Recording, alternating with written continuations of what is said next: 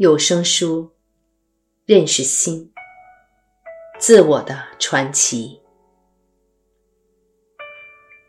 想象一下，有一天，你发现自己紧紧握着拳头，感觉手里一定握着重要无比的东西，所以绝不能放手。你的拳头握得那么紧。以至于手都痛了，疼痛的感觉从拳头一路传到整只手臂，紧绷的感觉遍布全身。这样的情况持续了好几年，时或不时，你就要吃颗阿司匹林，或者喝点小酒，看看电视。甚至去高空弹跳才行。日子就这样一天天过去了。有一天，你忽然把这件事给忘了，你的拳头松开了，里面却什么也没有。想象一下，你有多惊讶。佛陀说：“这种紧抓不放的习惯之所以养成，就是造成痛苦的根本原因——无明。我们应该问自己一个问题：我抓紧不放的是什么东西？我们必须深入其中去观察。”看看自己所执着的事物是不是真有其事。根据佛陀的说法，我们所执着的事物其实只是一个传奇，只是一个想着我的念头。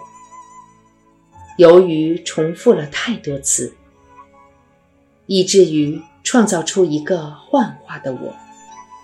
像是投影出来的虚拟实境一般，如此坚实，令人信以为真。每一个想法，每一股情绪，都有我在其中扮演着思想者、感受者。然而，它其实只是心所编造出来的幻象。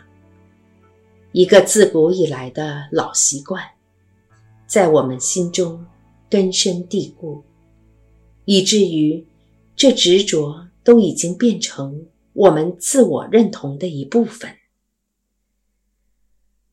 如果我们不再执着这个“我的”想法，甚至可能会觉得少了什么，好像有个熟悉的东西不见了。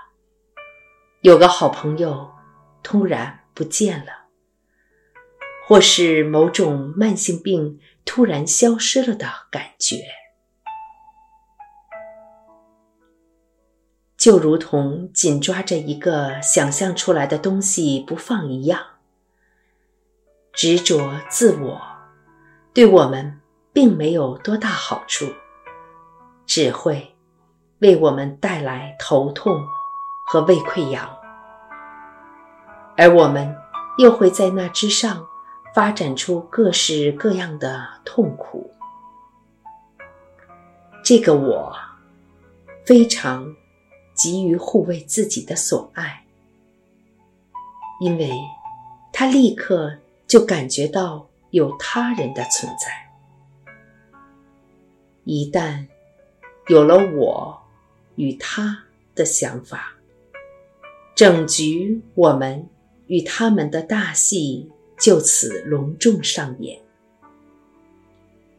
所有这一切都在一眨眼的功夫内发生。我们执着地站在我这一边，评断着他究竟对我们是有好处或是坏处。或是根本不重要。最后，一套知识反应就形成了。对于某些事情，我们感觉到渴求，想要获得它；对于某些事物，我们感觉到恐吓、敌意，想要摆脱它；而对于其他事物，我们漠不关心。视若无睹，所以执着于我和我的结果，就是生出一大堆迷惘偏执的情绪与批判，就连自己也难逃被自己批判的命运。因为欣赏自己的某些特质，我们变得自我膨胀。又因为讨厌自己某些特质而看清自己，同时对于自己真正的痛苦大都视而不见，因为我们内心正忙着为做一个让自己满意的我而挣扎。如果相较起来，松手。放下能让我们感觉好得多，轻松得多。为何我们还坚持紧抓不放呢？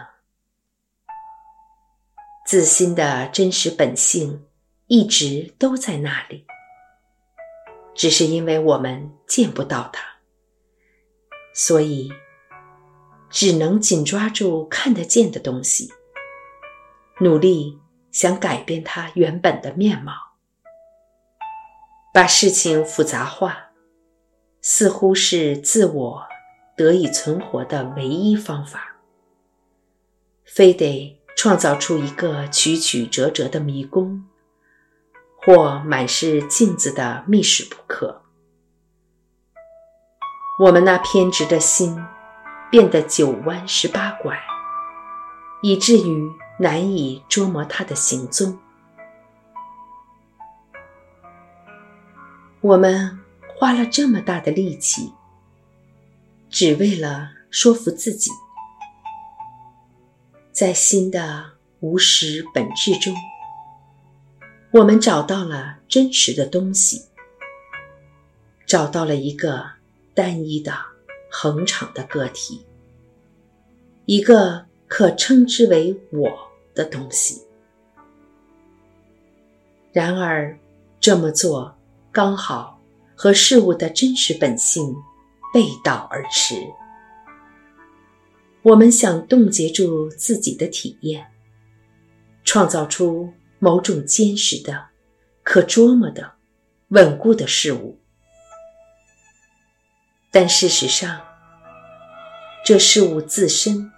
并没有这些性质，这就好像硬要虚空变成大地，硬要水流变成火焰一样。